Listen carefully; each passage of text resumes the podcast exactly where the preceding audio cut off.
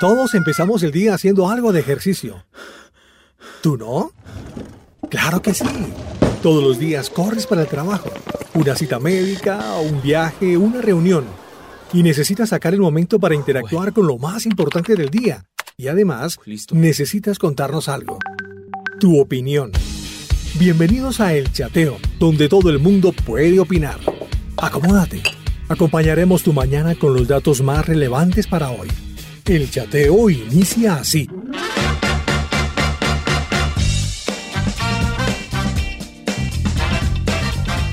Hoy es jueves 14 de mayo. Un saludo. Aquí estamos una vez más en el chateo. ¿Cómo está usted? Por favor, cuéntenos qué está haciendo en este momento. ¿Está en casa? Sí, muchos estamos en casita. Eh, bueno, algunos sí en sus oficinas, em, algunas personas que ya están saliendo, otros eh, mientras hacen deporte, también nos escuchan conectados. Aquí estamos acompañándoles con lo mejor. ¿Qué tal si vamos con una canción? Y ya les contaré de nuestro tema que está buenísimo.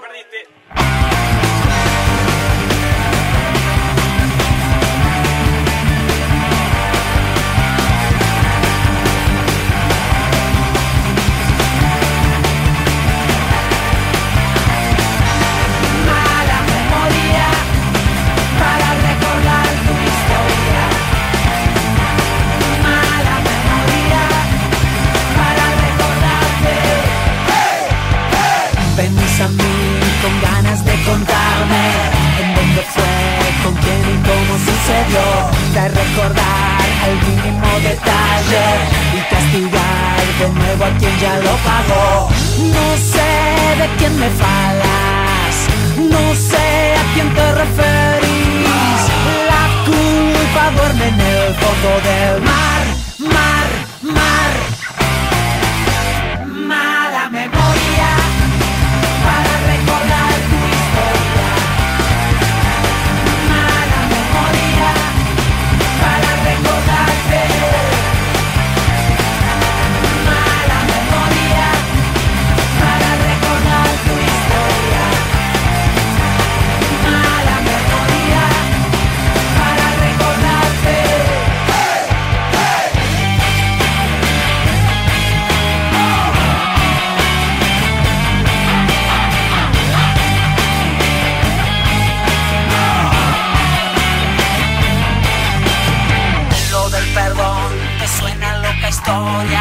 no aceptarás porque poco placer te da.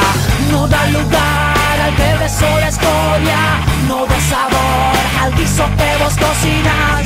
No sé de quién me falas, men, no sé a quién te referís. La culpa duerme en el fondo del mar,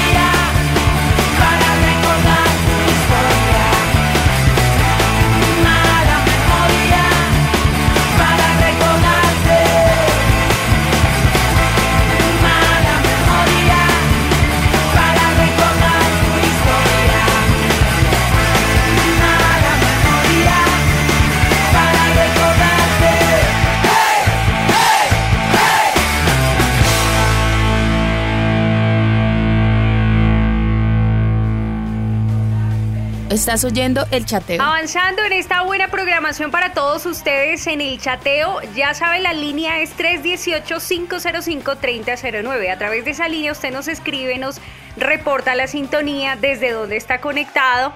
Gracias a los que nos escriben desde Australia, a los que nos han escrito aún desde Tel Aviv, Israel, allá han estado conectados escribiéndonos, eh, personas en Europa, personas aquí en Latinoamérica. Envíenos su mensaje en el 318-505-3009. Hoy estaremos hablando acerca de la educación. Eh, para nadie es un secreto que pues ha sido una de las áreas también que se ha afectado pues a raíz de toda esta crisis y muchos se preguntan, bueno, volveremos a lo mismo, no volveremos a lo mismo en el tema de educación, cómo será, cómo se va a manejar. Eh, las universidades también han estado pues en reuniones y tras reuniones eh, porque no es fácil, es uno de los sectores que también ha sido afectado por esta situación. Y, muchos se está pensando. Y entonces eh, se, surgen preguntas como ¿qué, se va, qué va a pasar, cuál es el reto ahora que tiene la educación, sobre todo las universidades, ¿no? colegios, eh, cómo hacer para que no avance la deserción, sobre todo pensando eh, el siguiente semestre. Eh, hablo también por datos específicos acá en Colombia y en instantes se, los voy a compartir de lo que está, se está estudiando y se quiere evitar precisamente eso, ¿no? La deserción y contrario que muchas personas sigan estudiando, que sigan aprendiendo porque la educación ante todo. Así que queremos preguntarte, ¿Qué piensas acerca de esto? ¿Cuáles consideras eh, son los mayores retos para la educación hoy en día? ¿En qué tendremos que cambiar o mejorar? ¿Cuáles consideras que son los mayores retos para la educación hoy en día? Ahí está para que nos escribas en el 318-505-3009, hoy con un invitado especial.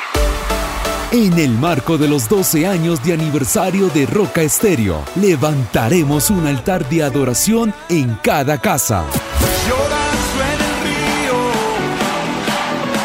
Prepárate junto a William Arana y todo el equipo del Ministerio Roca a la vigilia virtual Roca. Así es, este viernes 15 de mayo te espero a partir de las 7 de la noche, hora de Colombia, donde vamos a tener un contacto especial con cada persona que se quiera conectar con nosotros. Vamos a sacar llamadas al aire, testimonios, pero sobre todo vamos a orar, a clamar. Voy a estar orando por un milagro en tu vida, en tu cuerpo. Vamos a orar por las familias, vamos a clamar por las naciones, por la provisión y bendición de Dios en tu vida, por ese clamor que tenemos que hacer por esa tierra santa, hermosa, Israel, por las misiones, sanidad interior. ¿Cuántas personas necesitan sanidad interior? Así que será una velada espectacular. Vigilia Virtual Roca, no te la pierdas por nuestro canal de YouTube y por Facebook vas a ver la transmisión. Te espero este viernes 15 de mayo porque va a haber un milagro sobrenatural en cada vida, en cada familia. No faltes. Un abrazo.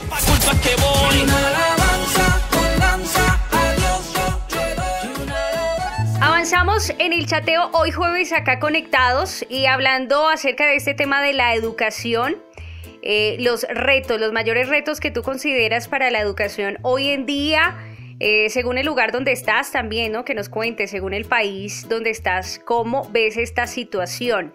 Em, les decía que pues nos enfocamos también con eh, datos y estadísticas, nos enfocamos en Colombia porque aun cuando esto ha sido una situación que ha golpeado pues el mundo, sí hay países que pueden estar más preparados que otros, ¿no? Y hay dos retos en cuanto a, a educación, hay dos retos que tiene Colombia. Uno de ellos es el modelo de clases en el que no se podrá volver a una presencialidad total. Y el segundo reto, el panorama económico que hay. Eh, la Asociación Colombiana de Universidades calcula una deserción para el segundo semestre que estaría entre un 23 y 25%. Este gremio también manifiesta que el fenómeno puede mantenerse aún para el año 2021 y para el año 2022. Eh, si vemos más datos estadísticos, al año 2018 había en Colombia 2.408.041 estudiantes en la educación superior, esto según cifras del Ministerio de Educación. Y de, este, eh, de esta cantidad de estudiantes, el 80% se encontraba estudiando bajo la modalidad presencial, el 80%.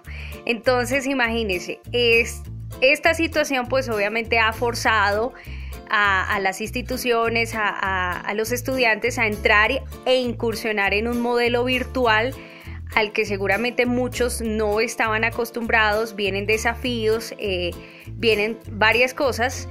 Eh, porque como decíamos, pues eh, había un porcentaje alto en cuanto a la presencialidad.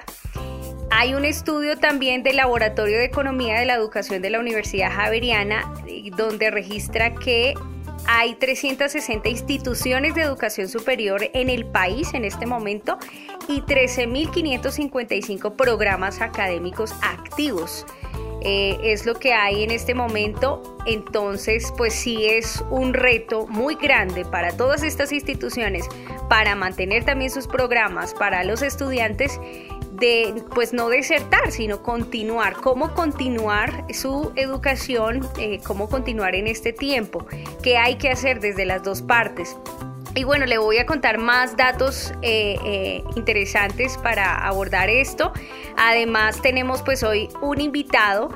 Él es el rector de la Fundación Universitaria Unihorizonte Em, el doctor Carlos Eduardo, y estaremos hablando de eso, de estos mayores retos que hay que hacer, cómo, cómo trabajarlo, qué es lo que han pensado ¿no? desde las universidades, las soluciones también a trabajar para que eh, los estudiantes puedan seguir y continuar en su educación. Ahí estamos, continuamos con la participación de todos ustedes, ya saben, el 318-505-3009. Estás escuchando el chateo directamente desde el Basile Inc. En la reforma, men. Vamos a decirlo todo. Hablan y hablan a mis espaldas, la gente mala. Tan solo habla, hablan y hablan y ya no paran. Pero yo tengo quien me levanta.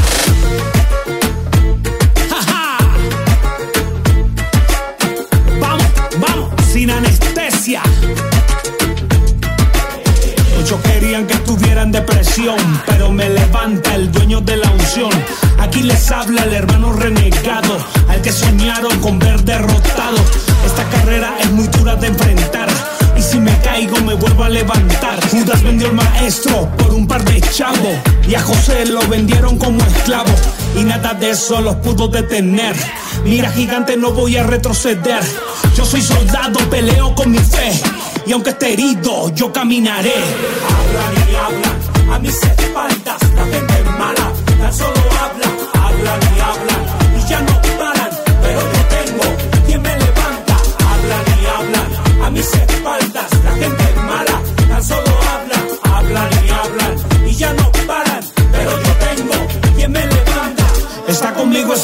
poderoso gigante, no hay poder humano que pueda aplastarme. Y si me tiran las saetas del hombre, quiero que sepa que más grande es su nombre. Por eso no le temo un simple mortal, porque yo ando con el inmortal. Y si me quieres desprestigiar, no sé si al cielo tú vas a entrar. Voy a hacer mi parte y te perdono. Querías acabarme, hoy te perdono. Yo sigo hacia adelante y te perdono. Vivo por mi principio, yo no me acomodo. Hablan y hablan a mis espaldas, la gente es mala, tan solo habla, hablan y hablan y ya no paran, pero yo tengo quien me levanta. Hablan y hablan a mis espaldas, la gente es mala, tan solo habla, hablan y hablan y ya no paran, pero yo tengo quien me levanta. Quien me levanta es mi Padre del cielo.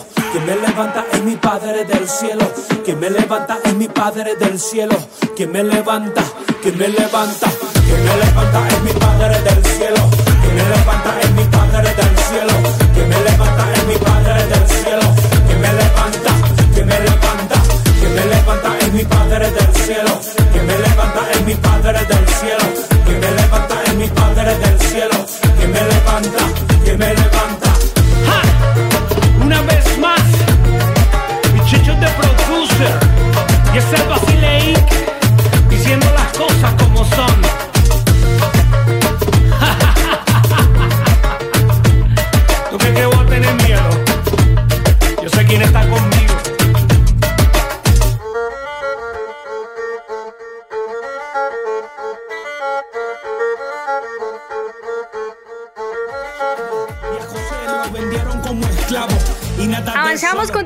El chateo. Recuerde mañana, no se pierda el día de mañana, viernes, conectados en el marco de esta celebración 12 años de Roca Estéreo.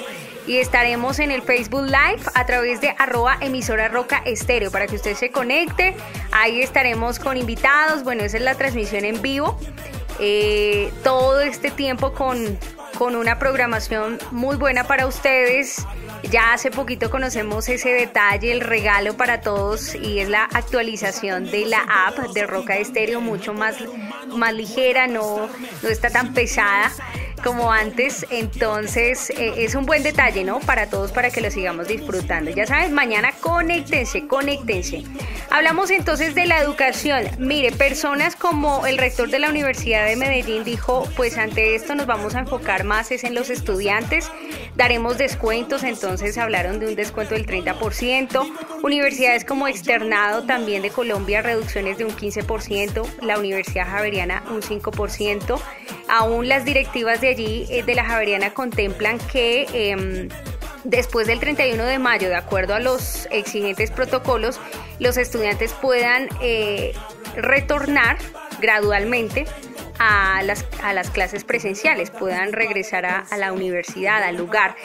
Eh, pero pues eso están veremos, no se sabe, ¿no? No se sabe. Lo que sí es que hay estudiantes que pues eh, se multiplicaron las críticas, las quejas en las redes sociales porque muchos se defendían y decían no podemos pagar un monto tan alto, no voy a seguir pagando 13 millones, por ejemplo, de mi de mi carrera para una educación virtual, qué pasa con las materias que tienen un componente práctico. Bueno, en fin, esto difícil, no ha sido fácil tanto para los estudiantes como también para las universidades, porque también hay que colocarnos en, los zapatos de, de ellas.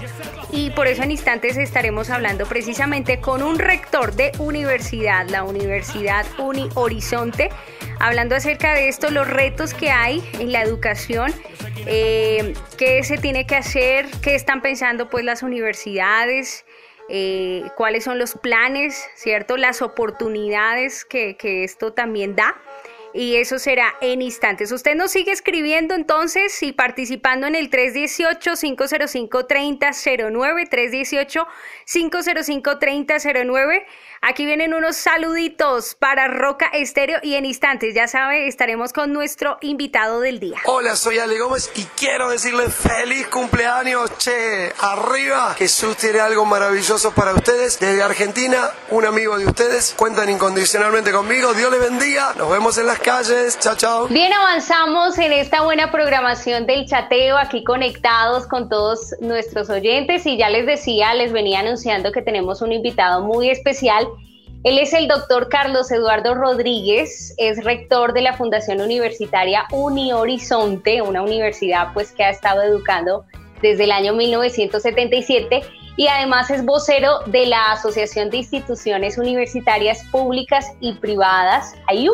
Está aquí con nosotros entonces el doctor Carlos, bienvenido, gracias por acompañarnos con el chateo.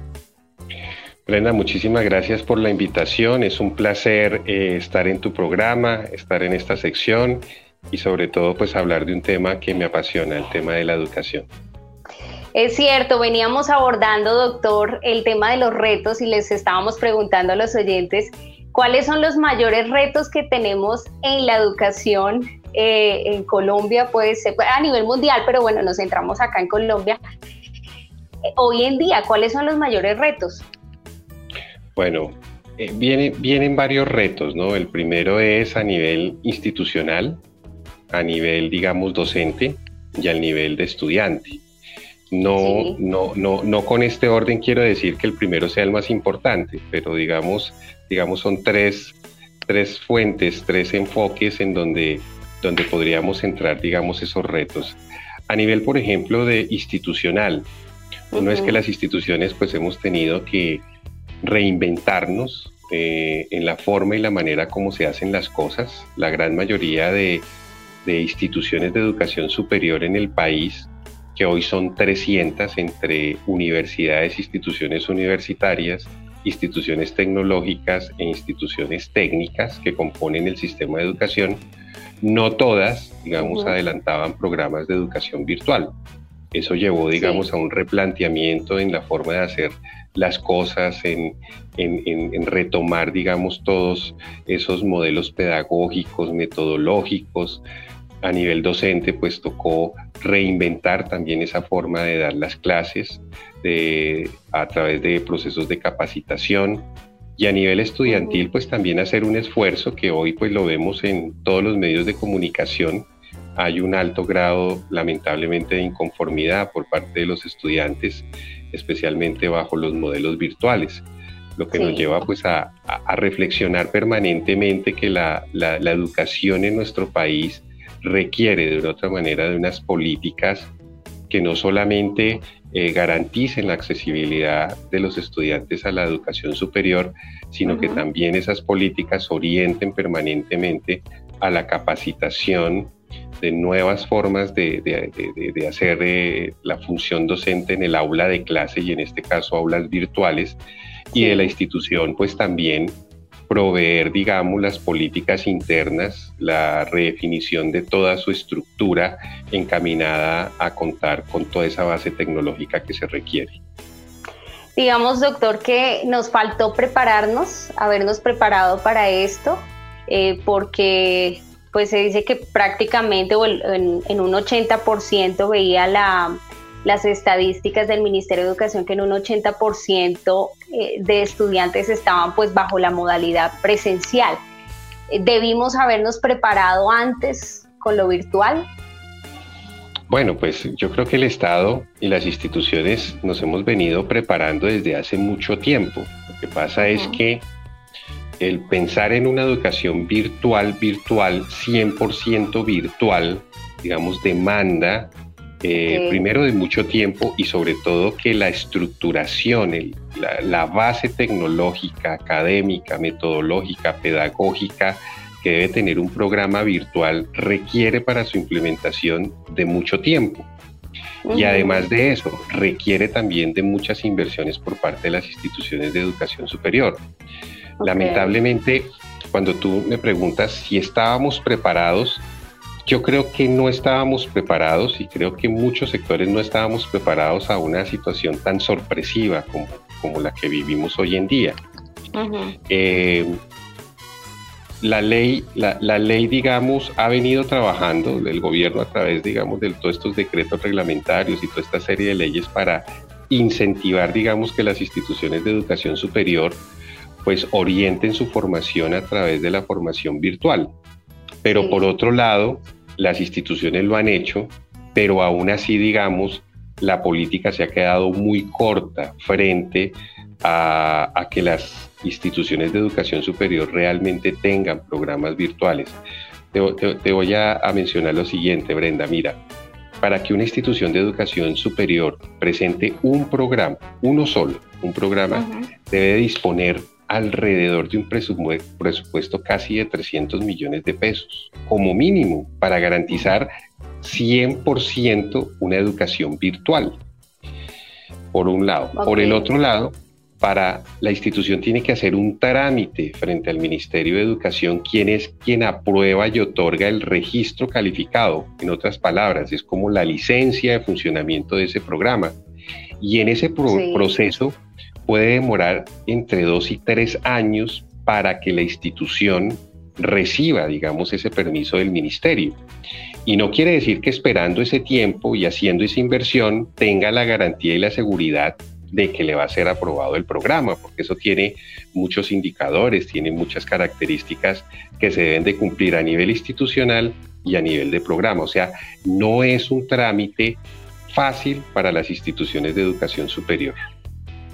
Ok. ¿Y qué podemos decir, digamos, desde el lado del estudiante? Eh, porque estos días inclusive veían las noticias aún críticas de algunos estudiantes, universidades pues también representativas que, que decían, bueno, entre las opciones vamos a reducirle este porcentaje a sus matrículas, pero aún así eh, jóvenes decían, no voy a pagar 13 millones que vale mi semestre para tener una clase virtual, em, porque em, nos envían textos, qué pasa con lo práctico, ¿sí? Entonces, ¿qué pasa desde el lado em, del estudiante, en este caso, ¿qué, se le puede decir o, qué se puede hacer en ese caso, pues, para, para ellos? Claro. Mira, a nivel estudiantil, parto de una generalidad, no estoy hablando específicamente de uno u otro estudiante, eso quiero dejar la claridad. Lo que sí es cierto, Brenda, es que lamentablemente digamos, eh, los estudiantes hoy en día y en nuestro país no manejamos precisamente la cultura de la virtualidad. Si tú miras las estadísticas, vemos que en el tema de la virtualidad, el 100% de personas que ingresan a procesos de formación virtual, el 56% están desertando. Si no mira estadísticas, por ejemplo, de una gran institución que cumple un buen papel en el país, que es, por ejemplo, el mismo SENA. Entonces, cuando uno dice cuáles son las razones y los motivos por el cual los estudiantes desertan, mira, en primer lugar, es claro que hoy, digamos, la juventud tiene un problema de lectoescritura grandísimo. Lamentablemente, hace 15 años había una estadística en donde se decía que el colombiano en promedio leía medio libro por año. Ponle cuidado, Brenda, medio, medio libro por año. Hoy las estadísticas dicen que, que las personas no están leyendo. Y el tema no es solamente leer, sino interpretar y entender. Y ahí tenemos un problema de lo que le llamamos la lectoescritura. El manejo, por ejemplo, virtual requiere precisamente de leer textos, de lo que es el autoaprendizaje, es decir, un proceso de disciplina y rigor para que el estudiante tenga sus espacios propios, individuales, para que él pueda contribuir en su proceso de formación. Lamentablemente esa cultura, Brenda, no existe en nuestro país. Estamos acostumbrados en los procesos académicos y los estudiantes de tener un docente en un aula de clase, un docente que nos esté revisando los trabajos, un docente que nos esté dando la teoría, un docente que digamos el seguimiento y no hay verdaderamente esos procesos de autoaprendizaje. Esos procesos de autoaprendizaje radican básicamente en la capacidad de un individuo, de un estudiante, en tener una disciplina orientada precisamente a la lectura, al análisis, a la escritura. Y en estos procesos virtuales, a diferencia de los presenciales, en donde tú tienes un profesor al frente, en donde tú le preguntas lo que quieras, ¿no? En, este, en este proceso el estudiante tiene que encontrar respuestas propias a partir de ese proceso de autoaprendizaje. Y eso lamentablemente eh, radica, digamos, en los problemas que hoy tenemos como resultado de esta, de esta pandemia. Y es que no existe cultura de la educación virtual. No nos han enseñado, fíjate que la primaria y la secundaria, hoy en día los colegios y los mismos docentes eh, eh, de una otra manera han salido a los medios a decir pues que no existe una política que realmente autorice a ningún colegio, ni de primaria ni secundaria, a ser virtual en Colombia, lo cual de una otra manera nos da un resultado. Si en el colegio no nos están enseñando ambientes virtuales, no están adoptando pedagogías de innovación en el tema de la virtualidad, pues cuando llegan a procesos de educación superior, las personas no están preparadas. Y eso es lo que estamos viendo en la radiografía y reflejo de lo que está pasando en nuestro país. La gente, la gente no, no ve, digamos, la esencia del proceso de formación y los esfuerzos que han hecho las universidades, aún no estando preparadas, Brenda, no estando preparadas, pero han hecho unos esfuerzos muy grandes por garantizar, primero, la calidad de la formación, segundo, garantizar los procesos de formación de los estudiantes. Y tercero, han hecho esfuerzos para que los estudiantes no pierdan digamos, sus semestres o sus procesos de formación. Entonces, digamos, hay muchos elementos que han llevado a una problemática que hoy la vemos lamentablemente como una gran, un gran problema en nuestro país de formación, pero básicamente radica.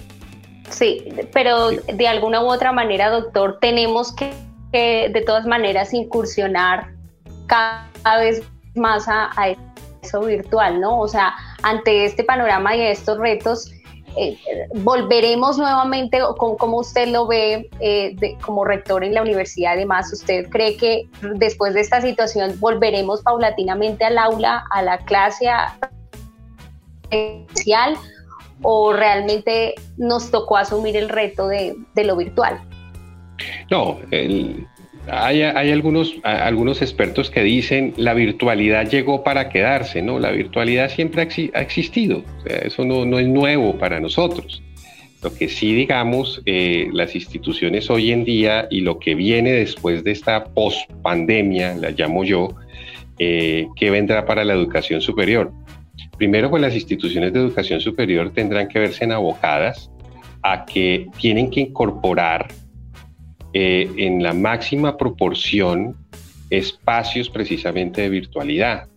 ¿Qué va a pasar con la presencialidad, Brenda? La presencialidad va a subir a un nivel, digamos, casi de semipresencialidad, si se le puede llamar así, en donde los estudiantes van a tener momentos presenciales y van a tener momentos de trabajo autónomo mediante la utilización de herramientas tecnológicas. Eso, eso va a ser una realidad en nuestro país. Eh, ya, ya el ministerio venía trabajando eso, Brenda, y, en la medida en que ha venido aprobando programas, eh, renovando registros calificados de los programas, pues ya ha venido paulatinamente incitando a las instituciones de educación superior de que un porcentaje de los créditos académicos que tiene un programa presencial ya se hagan bajo modalidad virtual. Eso venía antes de la pandemia. Después de la pandemia y con lo que hemos vivido, pues ya es una realidad en donde precisamente debe de ajustarse la política pública de educación superior, en donde ya le dé dentro de esa autonomía universitaria a las instituciones de educación superior del país la posibilidad de hacer esta combinación que yo te hablo. Por un lado la presencialidad y el docente ya deja de ser, digamos, ya, viene una redefinición del docente. El docente ya no va a ser la persona que va a estar, digamos, dando teorías, ¿no? tratando de construir conocimiento en un aula de clase, tratando de manejar una autonomía en el ejercicio docente para que el estudiante aprenda, sino ya el rol va a cambiar, se va a convertir básicamente en un tutor, digamos, del estudiante, pero el estudiante va a asumir y tendrá que asumir y tendrá que reinventarse en esa función de estudiante, porque ya eh, el trabajo autónomo, independiente, será una característica de esta presencialidad. Claro. Bueno, de, alguna u otra manera, perdón, doctor, le interrumpo, eh, también es algo oportuno a eso que, tanto reitera de, de esa individualidad y ser más responsable el estudiante, ¿no? De dejar de, estar acostumbrado a que otros le estén diciendo lo que hay que hacer y ese seguimiento y ya cada vez más tomar su responsabilidad de que eh, tiene que hacer sus clases, tiene que pues em, seguir su, su, educación como debe ser, ¿no? Entonces eso también ayuda a que la persona pueda desarrollar esa autonomía. Sí, sí, de todas maneras, creo que en esa reinversión, reinvención que yo te menciono, pues el esfuerzo grande de las instituciones de educación superior en el país tiene que ser orientada básicamente a a, buscar cómo reorienta, y cuando digo reorienta es en las metodologías de estudio de los estudiantes. Pues, como te decía, nosotros venimos acostumbrados de un colegio presencial en donde nos miden, nos, nos, ponen tareas, nos califican la tarea, todo el tiempo tenemos el acompañamiento y en muy, muy baja proporción los estudiantes en ese proceso tenemos, digamos, herramientas y elementos para generar una cultura del autoaprendizaje. Sí. Y aquí, aquí nos toca después de esto entrar precisamente a que el estudiante asuma primero su rol, su responsabilidad y darle todos los elementos para ese autoaprendizaje. No va a ser, Brenda, una tarea muy fácil, porque precisamente fíjate lo que se ve hoy en día que los estudiantes dicen es que por ser un programa virtual entonces me tienen que cobrar menos. Y realmente un no, no pagan en últimas, y eso a veces no lo han entendido, que no, no, no pagan por, por presencial, no pagan por ser virtual, pagan es por un proceso académico. Ese es lo que ellos están pagando y ese es el derecho, digamos, a lo que tienen, digamos, con el pago de una matrícula. La metodología es lo de menos siempre y cuando, digamos, también haya ese proceso de autoaprendizaje y esa conciencia del estudiante de la autodisciplina para poder desarrollar y colaborarse al mismo en el proceso de formación. Mientras que eso no se dé, pues se van a seguir dando los problemas que vemos hoy a nivel nacional, donde el estudiante dice yo pagué presencial. Y mira, Brenda, si lo miramos de otra manera, muchas instituciones de educación superior hoy y en el caso, por ejemplo, especial de un horizonte, entendimos eso desde hace algún tiempo, incluso antes de la pandemia, y se nos facilitó ahora en este periodo en donde nosotros dijimos, no nos vamos con las clases 100% virtuales, nos vamos con las clases en vivo. Si tú notas la diferencia, la virtualidad simplemente es que tú tienes unas guías, tú tienes, digamos, unas herramientas tecnológicas en línea en donde tú desarrollas 100% tu proceso de aprendizaje y tienes unos encuentros paulatinos en donde profundizas o aclaras algunas dudas y ya está. Lo que nosotros hicimos fue tener la misma programación que traíamos en lo presencial, por ejemplo. Entonces montamos en la plataforma que si un estudiante tenía clase de matemáticas, por decir algo, en el salón 101, en la plataforma le montamos el salón 101 con sus compañeros, con su docente. Y el docente en el mismo horario, si esa clase era de 6 a 8, en la plataforma también la tenía de 6 a 8 el día martes y jueves, por decir algo. O sea que eh, al, darlas, al, tener el docente presencial, prácticamente eh, estas clases en vivo, eh, es como si el estudiante estuviese tomando la clase en la misma universidad presencial. La única diferencia es que el estudiante no hace un traslado y no hizo el traslado, pues ya sabemos, pues por la política de gobierno y el cuidado que nos lleva toda esta cuarentena. Pero aún así, fíjate Brenda que los estudiantes no lo entienden. Entonces ellos creen que utilizar, digamos, un, una, una, herramienta tecnológica como un computador, un tablet, un eh, celular, y no ir físicamente a la universidad ya es educación virtual. Y no es un modelo virtual, es un modelo sincrónico, en donde se sincronizan el docente, el estudiante y la universidad en un espacio determinado a una hora determinada, utilizando una presencialidad a través de herramientas virtuales. Y esto pues los estudiantes no lo han entendido, entonces dicen, es virtual, entonces me vale menos. Al contrario, están ahorrando, Brenda, porque no se, no se están teniendo que desplazar, no están teniendo que gastar ni en ni en sus once, si se puede llamar, o en su refrigerio, ni están eh, eh, gastando en transportes, ni están gastando en otros gastos que se dan cuando uno tiene el traslado a la universidad para tomar las clases. Desafortunadamente, eso los estudiantes no lo han entendido. Pero ¿cómo hacen ahí, doctor, digamos, para el que está estudiando medicina y necesita prácticas o aquellas em, actividades que sí o sí deben ser presenciales, eso se haría en ese otro espacio que dice eh, donde, donde sí visitan el aula para poder hacer la práctica. Claro, mira, de hecho la, reglamentación del gobierno en, tema de educación en Colombia, eh, especialmente para programas de, medicina o, más que medicina, los, programas del área de la salud y el derecho, no son programas que el ministerio o la política considere para aprobarlos como programas virtuales. Es su generis la situación que estamos viviendo. Y también hay algo que hay que entender, y es que eh, es un tema que es eh, pasajero, si lo podemos llamar, es un tema momentáneo, en donde hoy seguramente los estudiantes de medicina y de las áreas de la salud y del derecho, en Colombia no existe programas de derecho virtual, por ejemplo, en, en Colombia no existe el programa de medicina virtual, pero hoy digamos en esa parte teórica las universidades lo, ha hecho, lo han hecho muy bien, pero eso a qué nos debe llevar?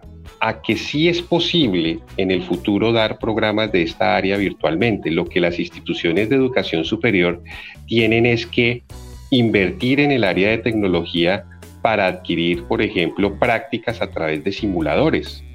Hoy fíjate que tú puedes operar, ya, ya, no, ya no hacen operaciones abiertas en algunos casos, sino ya lo hacen, digamos, a través de lo que son las microcirugías. Hoy operan incluso médicos remotamente a través de la utilización de robots. Ya no tienen en algunos casos especialistas que trasladarse físicamente, lo hacen incluso desde una pantalla operando un robot remotamente. Entonces, eso nos debe llevar a que seguramente más adelante Colombia sí puede desarrollar estos temas virtuales mediante el uso y la inversión de este tipo de tecnologías, laboratorios virtuales Pero en el mientras tanto, digamos, mientras que pasa esta pandemia, eh, eh, las clases serán, digamos, de, de, esta manera, así como tú y yo estamos teniendo este espacio de encuentro en vivo, ¿no? Sí. Y no necesariamente tenemos que estar los dos sentados para decir que estamos en vivo, sino que ya eh, la, la, herramienta tecnológica nos da la posibilidad de estarlo sin necesidad de trasladarnos, o sea que no podemos virtualizar, desvirtualizar, perdóname, el tema de, de, lo que es eh, la, la, tecnología.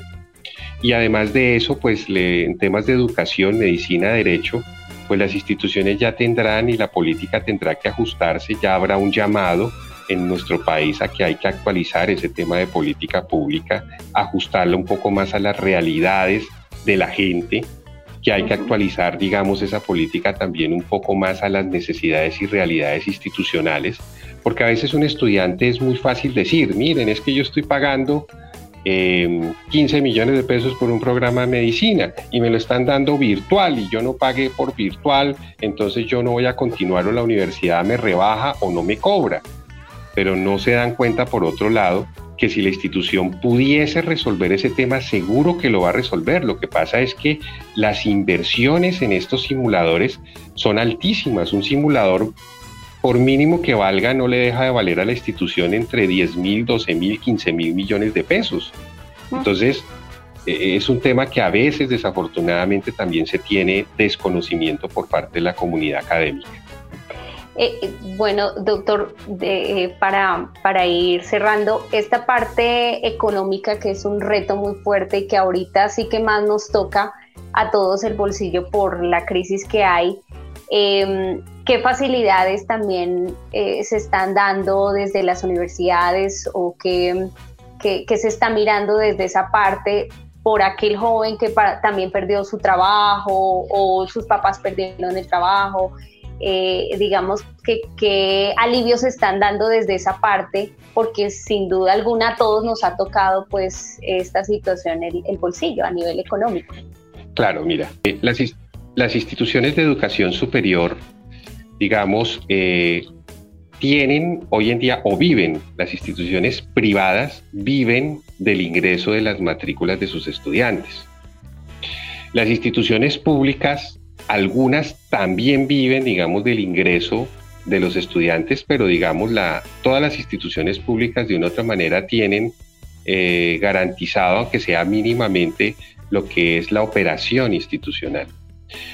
Eh, las instituciones se han visto abocadas, digamos, para, para la continuidad de los estudiantes en los procesos académicos, de, de encontrar alternativas de descuentos, auxilios, patrocinios, becas, o sea, le han puesto todos los titulares del caso, que en últimas lo que lleva es a dar un porcentaje de descuento en el valor de las matrículas. Vemos hoy, por ejemplo, que grandes universidades que era impensable de que esas instituciones de educación superior eh, generaran descuentos, hoy lo están haciendo. Y es primero, porque las instituciones están contribuyendo de una u otra manera con esos auxilios a que los estudiantes tengan un alivio. En segundo lugar, todas las instituciones de educación superior han hecho alianzas estratégicas muy importantes. Hay una alianza muy interesante que desafortunadamente a veces los estudiantes no están teniendo en cuenta y es la alianza con el ICETEX. Hoy el ICETEX, por ejemplo, en estos días hablaba con el presidente del ICETEX y me comentaba, eh, le echaron mano a recursos de las regalías, crearon unos, unos programas de financiación y de permanencia en la educación superior. Hoy, por ejemplo, el ICETEX está cobrando, sí, unos intereses, pero es que a veces también, digamos, el, el, común de la gente no entiende cuál es la estructura y la condición, por ejemplo, que tiene el ICETEX. El ICETEX hoy es una entidad bancaria de segundo piso por lo tanto maneja recursos del Estado y tiene una naturaleza normativa que le obliga necesariamente a generar unos recursos adicionales sobre lo que presta. O sea, el ICETEX no podría llegar a un, a un interés cero porque eso sería un detrimento patrimonial de recursos de Estado, lo cual significaría que el Estado tendría que hacer una reforma estructural del ICETEX para que el ICETES no le cobre a los estudiantes intereses. Eso, mientras que se da, pues a ver, Brenda, se llevaría muchísimo tiempo para hacer esa reforma. Por ahora el ICETES ha, echado mano a recursos eh, del Estado, como te decía, de regalías, y hoy, por ejemplo, presta a los estudiantes sin codeudor, que antes ese era el tema que los estudiantes decían, no me sirve el crédito del ICETES por los Era un lío, porque es que yo no tengo codeudor, nunca pasa mi codeudor. Hoy el ICETES está prestando sin codeudor. Hoy el ICT se está prestando a una tasa muy baja, del 0.3, si no estoy mal, ¿no? A los estudiantes. Y fuera eso le está dando la oportunidad a que los estudiantes paguen esos créditos después de que terminen la carrera. O sea, que hoy un estudiante que diga que no tiene empleo, que no tiene plata y por lo tanto no puede estudiar, no creería porque la primera fuente es el ICETEX, o sea, le da las condiciones necesarias y suficientes para que pueda estudiar. Las universidades, ¿qué estamos haciendo por otro lado, Brenda? Sabemos que los estudiantes hoy se han quedado sin empleo, bajaron sus ingresos o que tienen sencillamente problemas económicos, su familia o el mismo estudiante. La gran mayoría de instituciones hemos orientado, digamos, el tema de formación al emprendimiento. Por ejemplo, un horizonte eh, forman el tema en emprendimiento para que el estudiante, además de tener la opción de emplearse, también vaya trabajando procesos y proyectos productivos, creación de su propia empresa. Mm, Por otro lado, manejamos tema de bolsa de empleo. Hay varias instituciones de educación superior y entre esas un horizonte que maneja bolsa de empleo, en donde le decimos al estudiante, miren, no tiene esa condición, pero la institución ha hecho alianzas con instituciones financieras en donde le dan toda esa posibilidad de que continuar financieramente su proceso de formación y adicionalmente eh, lo incluimos dentro de la bolsa de empleo y le hacemos el seguimiento para que consiga empleo. Eh, digamos, hoy las instituciones, Brenda, están dando los apoyos. Lo que pasa es que lamentablemente, hay que decirlo, sabemos que es una situación crítica, Sabemos que en este momento el desempleo va a crecer. Sabemos que la situación económica de, pues, de todos los colombianos se va a ver afectada. Eso no es solamente de ellos, de todos, de los empresarios, de los medianos, de los grandes. Todo el mundo se va a ver afectado. Pero no podemos caer, y en esto soy muy respetuoso, en una dinámica de río revuelto, fortuna de pescadores. Entonces, si hay un sector que no tiene los recursos, no podemos generalizar que ninguno tiene la posibilidad de estudiar. Entonces, el que tiene hoy la posibilidad de estudiar, que no tiene problemas, digamos, de financiación, que puede fácilmente continuar, hoy también está poniendo la mano para que le ayuden. Entonces, ahí hace falta también un poco de conciencia de país y en donde, donde la única manera, Brenda, que, que si todos nos colaboramos, entendemos la situación del otro, realmente vamos a poder eh, superar todas estas dificultades en el tema de educación, especialmente superior. ¿El doctor cree que algunas universidades eh, queden en quiebra después de este tiempo? Sí, ¿Podrá haber esa, esa posibilidad? Sí, sí, claro. A ver, entendamos que las instituciones de educación superior, todas por ley, la ley 30 del 1992 y la ley 115 que reglamenta, digamos, toda la funcionalidad de las instituciones de educación superior, contemplan que todas, sin excepción, son entidades sin ánimo de lucro. Llámese en fundaciones o corporaciones, pero todas son sin ánimo de lucro. Pero también hay una situación que antes de la misma crisis ya venía en el tema eh, de educación superior. Ya veníamos en una crisis y en una crisis precisamente eh, económica frente, digamos, a todos los requerimientos, estándares de calidad que las instituciones deben de cumplir. Garantizar calidad en educación superior requiere de recursos. Los recursos provienen de la matrícula. Veníamos de una crisis y no precisamente por la pandemia. Veníamos en una crisis en donde las instituciones de educación superior ya nos estábamos rascando la cabeza porque hubo una transformación total, digamos, del mercado. Las instituciones pequeñas, y cuando digo pequeñas no en número, sino pequeña en ingreso, eh, hay instituciones que están orientadas a, a, que su misionalidad sea atender estratos 1, 2 y 3. Y fíjate, Brenda, que en estas crisis los más afectados precisamente son los estratos 1, 2 y 3. Y si los recursos para mantenimiento y sostenibilidad de las instituciones de educación superior vienen de matrículas y este, estos sectores están reprimidos, pues automáticamente las instituciones dejan de percibir el recurso necesario para sostenerse. Va a haber, sí, Brenda, va a haber eh, crisis financiera en el sector de la educación, no hay, desafortunadamente, especialmente para el sector privado, no hay, digamos, unos recursos, no hay unas fuentes blandas que realmente permitan y garanticen en esta época de crisis la sostenibilidad de las instituciones de educación superior. Muchas instituciones se van a ver afectadas por este tema financiero. Y ahí te complemento lo que decía anteriormente, Brenda. Si los estudiantes dicen es que no paguemos la matrícula porque yo me quedé sin empleo y debiera de darme la entidad privada, especialmente la gratuidad, pues las instituciones así quieran dar la gratuidad no pueden, porque necesitan el recurso precisamente para poder cumplir con sus responsabilidades y obligaciones frente a los docentes, a los docentes y a la misma comunidad académica en términos generales. Perfecto.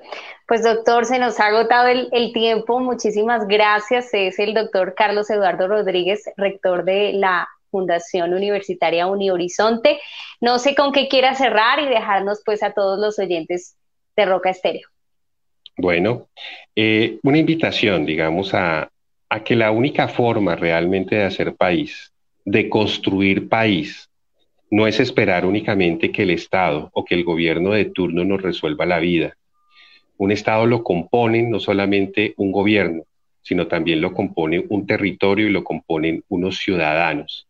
Y como ciudadanos tenemos una responsabilidad, y esa responsabilidad ya tiene que ser una responsabilidad interior, de que en la medida en que nos formemos, en la medida en que ganemos cultura, vamos a ganar prosperidad, vamos a ganar competitividad, vamos verdaderamente a contribuir a que nuestro país sea grande.